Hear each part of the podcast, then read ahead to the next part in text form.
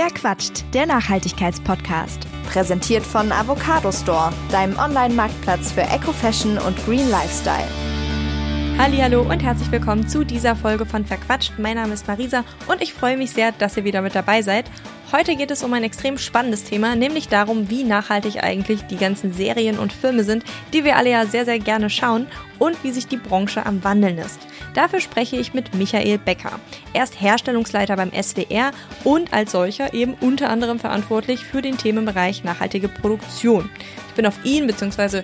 über dieses, ja, auf dieses ganze Thema überhaupt erst aufmerksam geworden, weil ich Tatort geguckt habe, jeden Sonntag, und am Ende im Abspann äh, so ein Label gesehen habe, das Green Shooting hieß, oder zumindest war das der Untertitel von diesem Label.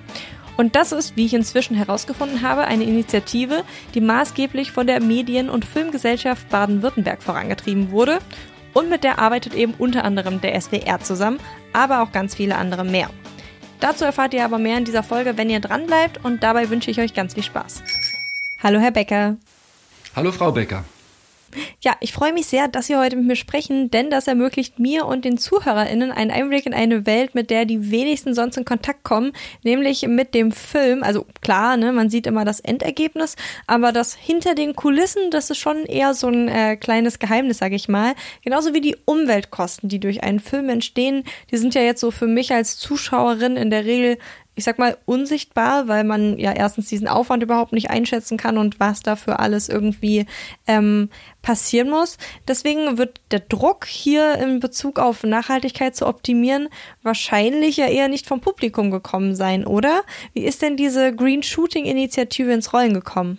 Ja, in der Tat war es so, dass es lange Zeit überhaupt nicht im Fokus stand. Ne? Also bei den beim, beim Filmemachen oder bei, bei, bei TV und, und multimedialen Produktionen geht es ja in erster Linie um die Inhalte und äh, erst im zweiten Schritt um das, was im, hinter den Kulissen passiert. Und äh, während andere Bereiche, Wirtschaftsbereiche schon lange sich um das Thema Nachhaltigkeit gekümmert haben, hat es in unserer Branche tatsächlich ein wenig gedauert. Und es ist wie, wie viele ähm, dieser Dinge ist auch das tatsächlich aus USA gekommen. Also wir haben das aus Hollywood. Da, da kam dieses, dieses Stichwort und, und diese Initiative Green Shooting kam da hoch und deswegen ist es auch zu Beginn beschränkt gewesen mehr auf den fiktionalen, auf den szenischen Bereich, während es heute natürlich äh, alle multimedialen Produktionen umfasst und wir das, das Thema jetzt auch in, äh, zum Hörfunk, zu den Dokumentationen und in, oder Unterhaltungsproduktionen hineintragen und nicht mehr ausschließlich ähm, auf, auf szenische Produktionen beschränken, was allerdings die, die höhere Beachtung findet. Wenn ich das richtig verstanden habe, dann ist ja das, ich sag mal, Herzstück ähm, der Green Shooting Initiative Strategie ähm, der CO2-Fußabdruck. Warum ist das denn so eine entscheidende Kennzahl? Warum spielt das so eine große Rolle? Naja, wir, wir verprassen da mehr, als man vielleicht auf den ersten Blick denkt. Also angefangen hat das alles mit dem, mit, mit der Verbannung des Plastikbechers vom, vom Set. Das ist ein, ein sehr schönes Beispiel. Das ist so ein Eyecatcher. Ähm, es bringt aber, wenn man dann mal den CO2-Rechner anschmeißt, nicht wirklich viel. Ja? Also es ist wichtig, dass man es tut, aber am Ende sind ganz andere Bereiche wesentlich effektvoller, was CO2-Einsparungen oder die Reduzierung von, von CO2-Emissionen ähm, betrifft. Denken Sie, wie viel wir reisen müssen, denken Sie, wie viele Menschen bei uns unterwegs sind, das ganze Thema Mobilität, das ganze Thema Energie, äh, Licht, äh, Beleuchtung, Ausgestaltung der, der, der Sets, der Drehorte. Also da kommt schon ganz schön viel zusammen. Und ähm, deswegen haben wir, sind wir im Grunde so vorgegangen, dass wir mal geguckt haben, wo sind die großen Treiber, was ist, wo ist viel rauszuholen und die gucken wir uns zuerst an und dann haben wir gemerkt, dass wenn wir das machen wollen, wir zumindest mal Menschen brauchen, Leute brauchen, die die das Wissen haben. Wir, wir, wir sagen dann Green Consultants, ähm, haben dazu auch ähm, Fortbildungen entwickelt und, und Ausbildungsstränge. Es hat sich da jetzt tatsächlich ein eigener Berufszweig schon daraus entwickelt. Und wir müssen unsere Produktion bilanzieren, wenn wir wissen wollen, äh, wo wir ansetzen sollen. Und das sind so im Moment, das waren so die Anfänge und die Schwerpunkte, mit denen wir uns bis heute befassen. Also wir wollen unsere Produktion bilanzieren, um herauszufinden, wo sind die großen Hebel und Energie und Mobilität spielen dabei die wichtigste Rolle. Jetzt haben Sie ja schon ein paar Stellschrauben genannt, an denen gedreht wird. Worauf wird denn noch geschaut? Also wie gesagt, ne, ich habe ja nur Kontakt mit dem Endprodukt. Ähm, welche, welche Stellschrauben gibt es noch, an denen gedreht werden kann? Dann fangen wir doch mal bei dem an, was Sie sehen. Äh, Sie sehen die Schauspieler und die Drehorte. Sie sehen ja nicht uns, die wir im Hintergrund arbeiten. Und wenn Sie alleine überlegen, wir haben bei, bleiben wir beim, beim Tatort. Der Tatort war ja so ein wenig der Aufhänger dem sie auf mich zukamen, weil sie beim Tatort dieses Label gesehen haben. Beim Tatort haben wir in der Regel bis zu 30 Schauspieler, Schauspielerinnen, die mitmachen und wir haben viele Menschen hinter der Kamera, die auch aus überall der Republik zusammenkommen.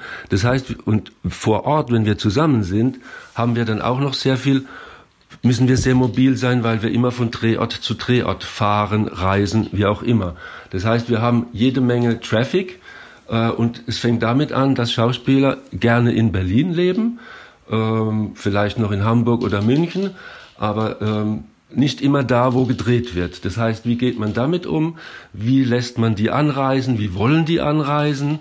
Ähm, auf was kann man sich verständigen? Der Zeitrahmen spielt dabei eine Rolle. Und wir haben, wir haben da ganz gute Erfahrungen gemacht ähm, mit, mit, der, mit dem Switch auf, auf Zugfahrten innerdeutsch. Ein Thema, das heute ja auch gesellschaftspolitisch eine große Rolle spielt. Gerade ganz aktuell wird es diskutiert. Ähm, und da sind wir, haben wir ein gutes System gefunden, in dem wir da Bahn, mit Bahncard so, so eine Wirtschaftlichkeit erzeugen und, und eine Situation, die es auch für die, für die Schauspielerinnen und Schauspieler attraktiv macht oder für unsere Mitarbeitenden wie die Regisseure und andere Kreative, die wir dann eben aus überall herholen, um, um dann gemeinsam am Dreher zu sein. Und als nächstes haben wir dann natürlich unser ganzes Team, das dann jeden Tag von einem Dreher zum anderen fährt, gefahren werden muss, wie auch immer. Und auch da kann man natürlich gucken, wie man das gestaltet. Das sind so die, ähm, die Dinge, die Sie von vor der Kamera kennen.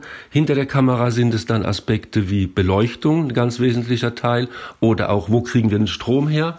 Wir haben viele Jahre und eigentlich bis heute wird ganz viel mit, mit Aggregaten gemacht. Das sind Dieselaggregate, die Strom erzeugen und was, die sind mobil und sie sind leise. Die gibt's speziell ausgerüstet geblimmt nennt man das, für die Filmindustrie, weil wir ja auch Tonaufnahmen gleichzeitig haben und deswegen, während das Licht an ist, ne? Und deswegen können, müssen die leise sein, also nicht solche, wie wir sie zum Beispiel auf den Baustellen kennen.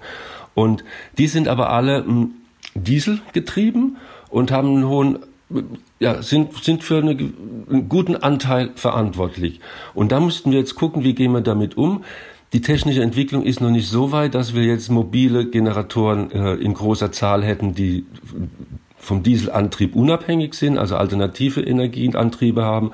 Aber wir können zum Beispiel viel auf Feststrom gehen. Und wir haben uns jetzt entschieden, zu sagen, dass wir immer, wenn wir mehrere Tage an einem Drehort sind, dass wir dann uns einen Feststromanschluss legen lassen. Das ist zwar von der Logistik und, und von der Organisation etwas aufwendiger, aber am Ende, wenn dann auch noch das, ob, im optimalen Fall dieser Feststrom Ökostrom ist, haben wir da einen riesen Schritt gemacht und haben ganz viel Energie gespart, bis zu 80 Prozent, äh, CO2-Ausstoß gespart, bis zu 80 Prozent. Das kann man nicht an jedem Drehort durchsetzen. Wenn wir im Wald irgendwo drehen, wird es schwieriger. Da fangen wir an, mit Battery-Systemen zu arbeiten und an einem oder anderen anderen Punkt muss dann eben doch noch das Dieselaggregat eingesetzt werden. Das wäre so ein Beispiel jetzt hinter der Kamera. Oder ganz wichtig die Umstellung von Glühlicht auf LED-Lampen, so wie wir es im Haushalt kennen, wo die Glühlampen inzwischen ja verschwunden sind, so ist, muss es auch bei uns sein. Es gibt da noch mh, hm, technische Probleme oder Entwicklungen, die noch nicht so weit sind, dass wir das komplett machen können. Wir müssen das Schritt für Schritt angehen. Es ist auch ein Unterschied, ob man das am Set macht, also draußen am Drehort, oder wie sind die Studiobedingungen für Unterhaltungs- oder Magazinsendungen. Da ist auch nochmal ein Unterschied. Aber wir sind da Step by Step dabei, umzustellen. Und wenn wir heute reinvestieren, das betrifft es nicht nur unsere Firma oder unseren Bereich, das betrifft eigentlich die ganze Branche, dann wird beispielsweise, wo es sie gibt, in LED-Lampen reinvestiert und eben nicht in Glühlampen die aber immer noch eine Rolle spielen, das kann man nicht verhehlen. Und da muss man gucken, wie wir Schritt für Schritt weiterkommen. Das waren ja jetzt alles Sachen, die eher so auf der, ich sag mal, Produktionsseite liegen. Gibt es auch auf Seiten der Redaktion, also irgendjemand schreibt ja das Drehbuch und denkt sich die Szenen aus, ähm, gibt es da auch Ansätze, wie man sozusagen nachhaltiger produzieren kann? Ähm, die gibt es, äh, sind was Sie jetzt ansprechen, ähm, kann man unter, dem Begriff, unter der Begrifflichkeit äh, Green Storytelling zusammenfassen. Green Storytelling wiederum ist jetzt nicht direkt der Scope, mit dem ich mich beschäftige, aber ich kann natürlich gerne was dazu sagen. Ähm, Green Storytelling funktioniert auf zwei Arten. Man kann einmal die Geschichten erzählen so wie vorher und man stattet sie aber etwas anders aus. Ja, also lässt zum Beispiel eben den Kommissar im Tatort mal ein Fahrrad fahren oder lässt die Kommissarin ähm, nicht mehr aus dem Wegwerfbecher trinken, sondern aus einem äh, Bambusbecher beispielsweise. Ja, also man kann man kann in der Geschichte äh, Veränderungen vornehmen, die aber noch nicht die Dramaturgie und die Geschichte selbst verändern.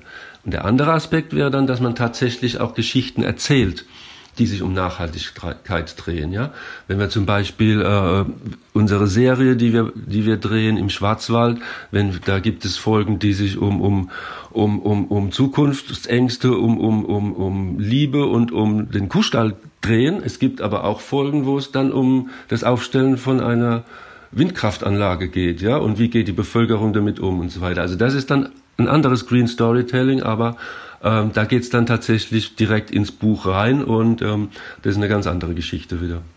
Mhm. Voll interessant. Äh, vor allem, es, äh, also mir persönlich, wenn ich jetzt so drüber nachdenke, fallen tatsächlich so einige Beispiele ein, wo man irgendwie dann sieht, okay, da wurde doch dann irgendwie eben so was Wiederverwendbares benutzt oder da ist jemand Fahrrad gefahren. Und dann ist so die Frage, stand dieser Gedanke so dahinter oder ist das, ich sag mal, zufällig grün? ähm, wie hoch ist denn das Einsparpotenzial, wenn man sich so eine grüne Produktion im Vergleich zum äh, ja zu einem normalen Tatort. Bleiben wir vielleicht beim Tatort, äh, weil das ja wie gesagt auch so der der Aufhänger meinerseits war, weshalb ich äh, darauf aufmerksam geworden bin. Ähm, da da gibt's ja, Sie haben ja schon gesagt, es werden Bilanzen angefertigt. Das heißt, man weiß ja eigentlich äh, sehr genau, wo sozusagen wie viel anfällt und kann wahrscheinlich auch sehr genau sagen, ähm, wie viel da reduziert werden kann, oder? Also man kann relativ genau sagen, wie viel anfällt. Ähm, wenn Sie, wenn Sie eine Prozentzahl haben wollen zu dem, was reduziert wurde, dann müssen Sie auch vorher schon erhoben haben. Und es wurde es ja nicht, ja. Also, das ist so ein bisschen das Problem daran. Also, wir haben ja, bevor man sich dem Thema gestellt hat und bevor man äh, sich bewusst gemacht hat, dass es da eine Notwendigkeit gibt, nachhaltiger zu produzieren, bevor das so war, hat man ja auch nicht bilanziert. Es gab ja, also es gibt quasi diese, diese Vergleichsgröße ist, ist schwierig herauszufinden. Deswegen tue tu ich mich damit ein wenig schwer. Wir haben es versucht zu ähm, modellieren und man könnte sagen, dass man ähm, so einen Wert von 40 Prozent circa einsparen kann. Aber wichtig ist mir immer der, ähm, der Ausstoß selbst. Also das heißt, wie viel ist es, wie viele Tonnen sind es noch und, ähm, und eine Entwicklung zu sehen. Also gar nicht mal so was das Vorher-Nachher, sondern eine Entwicklung zu sehen. Ja, wenn wir jetzt über mehrere Jahre bilanzieren, dann können wir tatsächlich sagen, es geht, es wird immer besser, es geht immer weiter. Und das ist ja, das ist ja eine Sache, die sich äh, auf alle Lebensbereiche übertragen lässt. Es gibt ja im Grunde kein Vorher-Nachher, sondern es ist so eine, so eine Step-by-Step-Entwicklung und, und die verfolgen wir jetzt mit der Bilanzierung. Aber wenn Sie eine Zahl haben wollen, dann äh, werfe ich mal die 40 Prozent in den Raum. Ich hatte jetzt mehr daran gedacht, weil ja immer noch, ich sag mal, es hört sich irgendwie komisch an in dem Kontext, aber konventionelle Filme gedreht werden ähm, und ja auch andere Tatorte von anderen Firmen, die nicht dieses Label tragen. Deswegen dachte ich, vielleicht kann man da einen guten Vergleich ziehen. Das war sozusagen äh, mein, mein Hintergrund, meine Idee dahinter. Ähm, also wir sind jetzt dabei, ähm, branchenweit Mindeststandards zu kreieren, zu konzipieren und ähm, die wollen wir dann also wir wollen schon dahin kommen, dass wir möglichst einheitlich äh, nach bestimmten Nachhaltigkeitskriterien dann produzieren. Inwieweit sich das durchsetzen wird, äh, muss man jetzt sehen, muss man dieses Jahr abwarten. Es gibt aber sowohl Initiativen aus der Branche heraus, auch, als auch aus der Politik heraus, da Standards festzulegen. Und dann kann man sehr gut vergleichen. Wir machen im Moment sind wir an einer Initiative, die nennt sich 100 äh, grüne Produktionen. Da sind branchenweit Vertreter dabei. Also das ist nicht nur ARD, von der ich jetzt komme. Äh, das ist äh, genauso die Privatsender, da sind die Förderer beteiligt ähm, und einzelne Produktionsfirmen eben auch. Und bei diesen 100 Produktionen äh, haben wir bestimmte Kriterien aufgestellt. die diese Produktion sich selbst verpflichten einzuhalten. Und dann gibt es einen Abschlussbericht und der wird wissenschaftlich von einem vom Öko-Institut begleitet. Das heißt, da kriegen wir dann tatsächlich diese Infos, die wir alle haben wollen und, und die Sie jetzt auch interessieren. Da das aber ein Prozess ist, der noch andauert, sind wir da noch nicht so weit, dass wir jetzt diese Zahlen äh, schon veröffentlichen könnten. Aber es, es zeigt sich ganz deutlich, dass diese Bilanzierung ähm, dazu führen kann, dass man wirklich hinterher genau weiß, wo man ansetzen muss und wo man sich noch verbessern kann. Und was für Produktionen sind heute schon unter diesem ähm, ja, 100 grüne Produktionen äh, Label, Siegel, Kampagne, wie immer man es nennen möchte, ähm, gelaufen oder Initiative, hatten Sie eben gesagt? Das sind Produktionen von, von allen großen Sendern dabei. Ähm, wir, haben, wir haben Serien drin, die im ARD und ZDF laufen. Wir haben eine Unterhaltungsshow drin, die bei Pro7 Sat1 produziert hat. Wir haben Sky mit im Boot. Das sind ganz unterschiedliche Sendungen, die jetzt, oder Produktionen, die jetzt im letzten Jahr und in diesem Jahr produziert, hergestellt werden. Ähm, wir haben ein paar Verschiebungen dabei gehabt wegen Corona, mussten ein paar Dinge verschoben werden. Und die werden jetzt nachgeholt, deswegen haben wir die Initiative auch verlängert bis Ende des Jahres, um dann Anfang nächsten Jahres da mit einer, mit einer Auswertung ähm, soweit zu sein. Aber es zieht sich quer durch die Branche und es sind, es sind nicht nur reine TV-Produktionen, es sind auch geförderte Produktionen, Kinoproduktionen, an denen sich Landesförderer oder Bundesförderer beteiligt haben. Also ein Querschnitt. Es ist Bewegtbild, was wir jetzt nicht im Moment nicht drin haben, sind jetzt reine Audiogeschichten, also ähm, Hörfunk im klassischen Sinne. Ähm, multimediale Produkte, ja, sind drin. Wir haben, wir haben Funk dabei. Ähm, wir sind auch was die Einhaltung dieser Kriterien betrifft, inzwischen auch mit Netflix in Verbindung getreten. Also die, die Streaming-Dienste sollen da auch mit eingebunden werden. Also das ist wirklich branchenweit gedacht und äh, entwickelt sich aus meiner Sicht sehr gut. Das wollte ich nämlich wissen, also ob das sozusagen sich jetzt erstmal nur auf, auf Filme beschränkt oder ob auch Serien dabei sind und äh, wie das eben aussieht, auch weil Sie ja gerade vorhin gesagt haben, die ähm, Möglichkeiten zwischen einer Studioproduktion, was ja zum Beispiel eine Show in der Regel ist, ähm, und äh, einem Tatort, der an verschiedenen Orten gedreht wird, ähm, sind unterschiedlich. Von daher sehr interessant, dass die da alle mit drin sind. Wie läuft das denn mit dieser ähm, ich sag mal, Kriteriendefinition. Ähm, wer, wer arbeitet da mit wem zusammen? Das ist ein branchenweiter Arbeitskreis, der sich da gebildet hat, schon seine Anfänge 2017 hatte, dass man gemerkt hat, äh, da liegt was im Argen, wir müssen was tun, wir wollen auch was tun, wir wollen aus der Branche heraus uns da verbessern, wollen das Thema in den Fokus nehmen und ähm, es sind wirklich die großen Sender alle dabei in dieser, in dieser Runde, in diesem Arbeitskreis, der sich anfangs zweimal im Jahr lose getroffen hat. Damals auch immer noch in Präsenz, in, in großer Runde. Circa 20 Personen sind dabei. Es sind ein paar Mitglieder großer Produktionsfirmen, Förderer und Sender. Inzwischen haben sich diese, ähm, haben sich die Treffen äh, natürlich äh, verlegt, also wir, wir, treffen uns nicht mehr in Präsenz, aber dafür öfter, weil wir eben dabei sind, gemeinsam und dann aufgeteilt in Untergruppen und in Arbeitsgruppen ähm, diese Kriterien gemeinsam mit Fachleuten aus der Branche zu entwickeln. Also wir haben dann Fachleute mit drin, die sich besonders bei der Lichttechnik auskennen. Wir haben Leute drin, die aus den äh, beispielsweise aus den Reisekostenstellen kommen, die sich dann darüber, wo wir uns darüber unterhalten können, was bedeutet es, wenn wir von Flug auf Zug umstellen und solche Dinge. Ähm, also das sind, das sind Branchenvertreter drin und es sind Experten drin und wir haben diese äh, Kriterien zusammengestellt. Im, äh, zunächst für diese 100 Produktionen, das war jetzt schon vor, naja, inzwischen auch zwei Jahren. Und jetzt sind wir gerade dabei, die zu überarbeiten, zu aktualisieren und da, um daraus so eine Formel für Mindeststandards zu entwickeln, die dann auch wieder, die wir auch in die Branche spielen wollen und mit der Empfehlung und, und der Hoffnung auf Akzeptanz und Umsetzung dann am Ende. Und gibt es jetzt aus der Umsetzung der letzten Jahre schon irgendwelche Learnings in Bezug auf die Kriterien? Also, dass man sagen kann, hier hat sich irgendwie vielleicht ein größeres Einsparpotenzial ergeben, als wir es vielleicht zuerst gedacht haben, oder hier war es irgendwie in der Praxis schwer? Ja, also ein, ein großes Learning ist, dass es tatsächlich äh, an manchen Stellen gar nicht einfach ist, ähm, das von heute auf morgen zu verändern, weil der Markt es noch nicht hergibt. Ja, also weil wir, wir können uns tolle Dinge überlegen, was wir alles umstellen wollen und, und, und sogar vielleicht auch reinvestieren äh, und, und Geld in die Hand nehmen.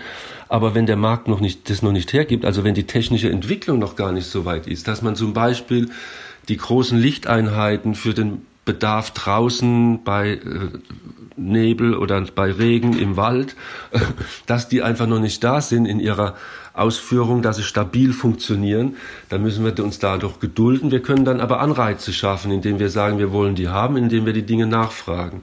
Wir fangen auch an, für für unsere Fahrzeuge, die wir im, bei den Teams im Einsatz haben, bei den Rentals nachzufragen, ob es jetzt alternativ betriebene Fahrzeuge gibt.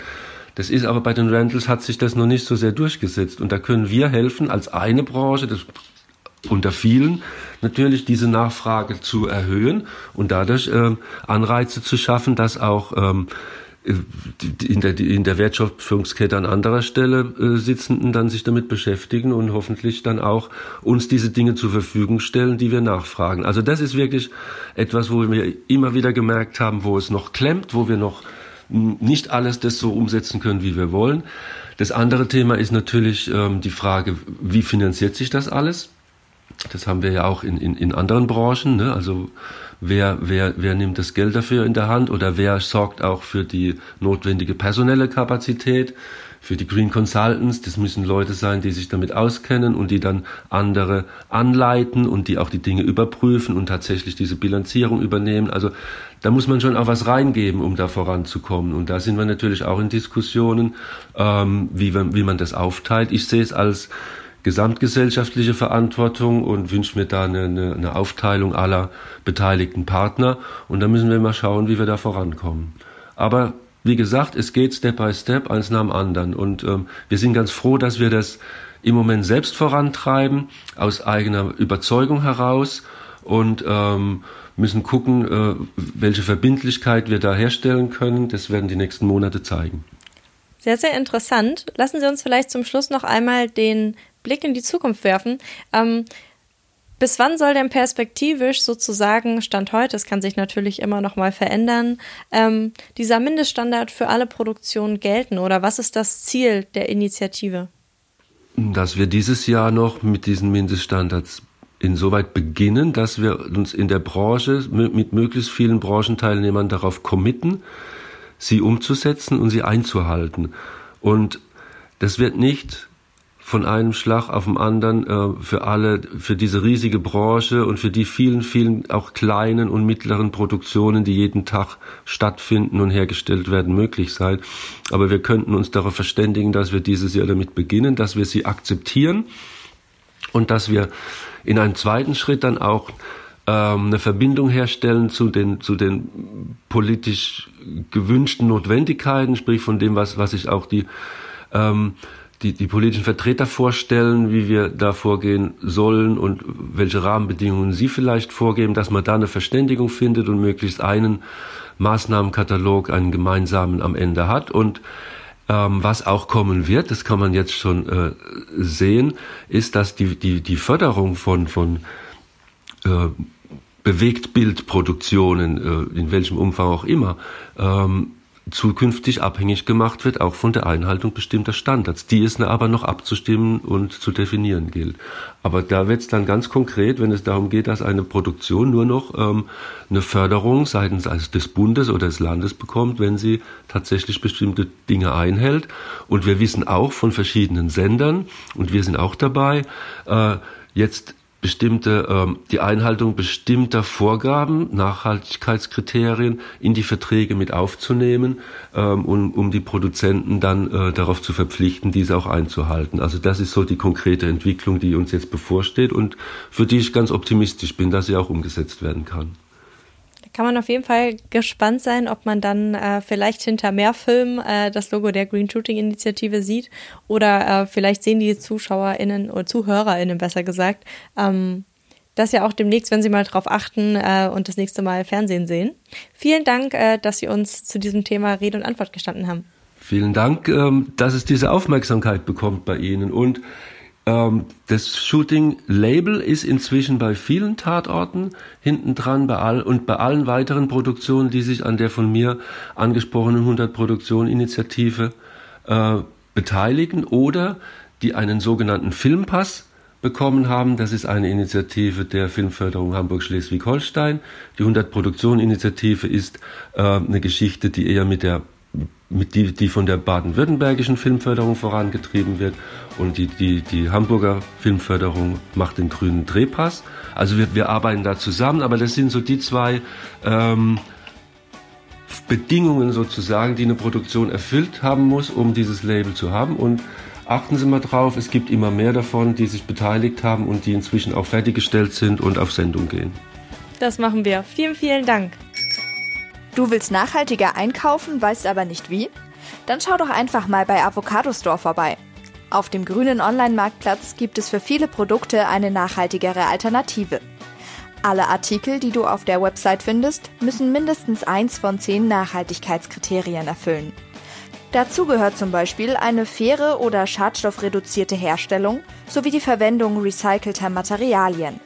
Ob Mode, plastiksparende Haushaltswaren oder Wohnaccessoires, Avocado Store hat fast 4000 grüne Marken im Sortiment.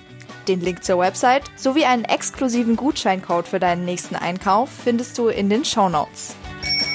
Das war's bei Verquatscht. Mehr Informationen zu den GesprächspartnerInnen findet ihr in der Beschreibung dieser Folge. Falls es euch gefallen hat, würde ich mich sehr freuen, wenn ihr eine Bewertung hinterlasst oder euren Freunden von dem Podcast erzählt. Und damit hoffentlich bis zum nächsten Mal.